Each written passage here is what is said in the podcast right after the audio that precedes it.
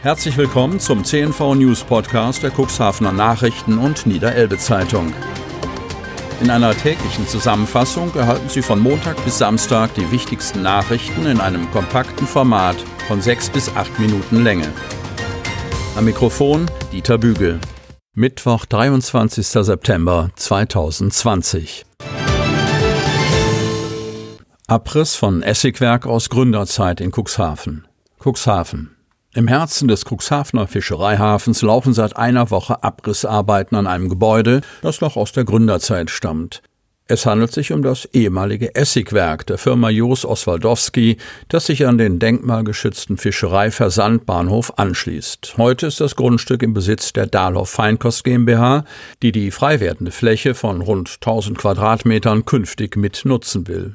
Ob auf der Fläche die Produktion erweitert, der Shop erweitert oder eine neue Lagerhalle errichtet wird, sei noch nicht endgültig beschlossen, sagte der Cuxhavener Werksleiter Jörg Weigel. Der Altbau musste jedoch schon einmal weichen, weil bereits teilweise Einsturzgefahr bestand und die Gebäude nicht mehr ohne Gefahr betreten werden konnten. Bis 2011 soll in dem ehemaligen Essigwerk noch produziert worden sein. Zum Schluss allerdings nur noch kleinere Mengen, die von den fischverarbeitenden Betrieben in der Nachbarschaft abgenommen wurden. Vermeintlicher Giftpilz auf Spielplatz gefunden. Cuxhaven. Wenn Pilzsammler im Wald unterwegs sind, müssen sie genau aufpassen, was sie in ihr Körbchen legen.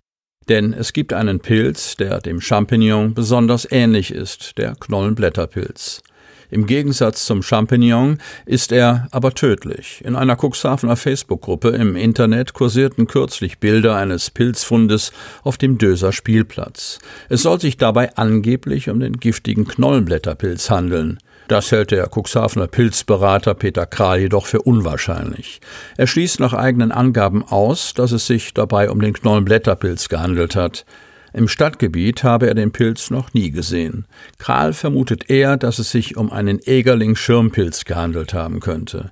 Dieser gehöre zur Pilzgattung der Champignons und wachse im Gegensatz zum Knollenblätterpilz im Stadtgebiet, so Kral. Egerlinge seien zwar auch giftig, jedoch nicht lebensbedrohlich. Coronavirus erreicht BBS Cuxhaven. Cuxhaven. In den berufsbildenden Schulen Cuxhaven gibt es einen Corona-Fall. Die betroffene Klasse befindet sich nach Angaben des Landkreises Cuxhaven in Quarantäne. Die vorgenommenen ersten Tests seien alle negativ. Dennoch bleibt die Quarantäne nach den bekannten Regeln bestehen. Landrat Kai-Uwe Bielefeld teilt mit, dass ein weiteres Ausbruchsgeschehen an der Schule mit dieser Infektionsquelle derzeit nicht zu erwarten sei. Zudem gäbe es in einem Betrieb im Kreisteil Wesermünde einen nachgewiesenen Corona-Fall. Von insgesamt fünf infizierten Personen leben zwei im Landkreis Cuxhaven. Die Testergebnisse der übrigen Belegschaft standen am Dienstag noch aus. Ein Familienmitglied eines der nachweislich Infizierten hat sich ebenfalls mit dem Virus angesteckt. Diese Person besucht nach Landkreisangaben die Hermann-Alber-Schule in Hagen. Jedoch soll die Person während der Zeit, in der sie ansteckend war, keinen Kontakt zu anderen Personen innerhalb der Schule gehabt haben.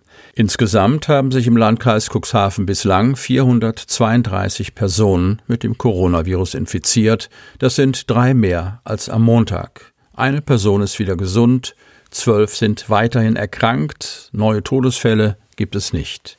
Die Infektionsquote, die Zahl der Neuinfektionen pro 100.000 Einwohner, liegt unverändert bei 1,51. Corona setzt dem Tourismus im Land Hadeln zu. Land Hadeln. Corona sorgt für einen massiven Einbruch bei den Besucherzahlen in den touristischen Einrichtungen der Samtgemeinde Land Hadeln. Ob Soletherme, Moorbahn oder Olymp, die Urlaubsattraktionen leiden spürbar unter der Pandemie. Viele haben es bereits geahnt, jetzt gibt es die offiziellen Zahlen. Die Corona-Einschränkungen haben bei den Tourismuseinrichtungen im Land Hadeln die Sommerbilanz getrübt. Im Tourismusausschuss der Samtgemeinde stellte Sabine Gütlein, Leiterin des Fachbereichs Tourismus, die Ergebnisse für 2019 und die ersten sieben Monate des Corona-Jahres 2020 vor. Während im vergangenen Jahr in fast allen Einrichtungen Besucherzuwächse im Vergleich zu 2018 zu verzeichnen waren, ging es mit Beginn der Covid-19-Pandemie im März dieses Jahres mit den Gästezahlen nahezu überall steil bergab. Doch es gibt auch einen Corona-Gewinner, den Zoo in der Wingst. Das Besucherniveau des Vorjahres wurde im Juli fast wieder erreicht, sagt Sabine Gütlein. 50.000 und 57 Besucher wollten die Tiere in diesem Jahr sehen. 2019 waren es im gleichen Zeitraum 51.313 Gäste. Neunjährige von Auto angefahren und schwer verletzt. Cuxhaven. Weil ein Autofahrer eine rote Ampel ignorierte, erwischte er mit seinem Wagen ein Kind auf dem Fahrrad. Das Mädchen wurde schwer verletzt. Der Unfall ereignete sich am Dienstagmorgen gegen 7.45 Uhr im Cuxhavener Stadtteil Dunen. Die Neunjährige war auf dem Radweg der Duner Allee unterwegs und wollte an der Ampel der Kreuzung von Duner Allee und Georg-Wolgast-Weg die Straße überqueren, berichtet die Polizei. Die Ampel habe für das Kind grün gezeigt. Gleiches gelte jedoch nicht für einen 59-jährigen Autofahrer aus Mörs, der aus dem Georg-Wolgast-Weg kam. Der Mann habe die rote Ampel missachtet und das Mädchen auf dem Fahrrad übersehen. Fahrrad und Auto kollidierten auf der Kreuzung. Die Neunjährige wurde schwer verletzt und in ein Krankenhaus eingeliefert. In Lebensgefahr sei sie laut Polizei nicht. Landvolk und Naturschutzbund ziehen an einem Strang. Kreis Cuxhaven. Dass der Landvolkverband und der Naturschutzbund einmal eine Allianz bilden und eine gemeinsame Vorgehensweise vereinbaren, war vor Jahren undenkbar. Doch diese Konfrontation ist im Hadler und Cuxhavener Bereich einem Dialog auf Augenhöhe gewichen. Zumindest die Spitzen der beiden Verbände begegnen sich auf Augenhöhe mit Respekt und suchen nach gemeinsamen Wegen, wie denn vor Ort die Landwirtschaft der Zukunft unter Berücksichtigung ökologischer Belange aussehen könnte.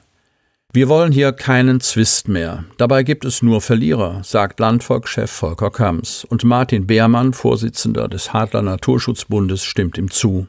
Es gibt mindestens zwei Auslöser für den auf Respekt basierten Dialog zwischen Naturschützern und Bauern. So hat man auf Landesebene den sogenannten Niedersächsischen Weg propagiert, bei dem sich die Spitzen der Agrar- und Naturschutzverbände gemeinsam mit Repräsentanten der Kommunen und des Landes verständigt haben.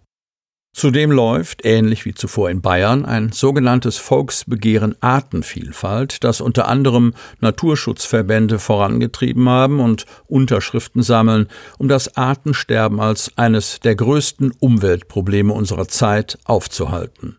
Dabei rückt natürlich als potenzieller Verursacher dieses Artensterbens die Landwirtschaft in den Fokus. Sie hörten den Podcast der CNV Medien, Redaktionsleitung Ulrich Rode und Christoph Käfer. Produktion Rocket Audio Production.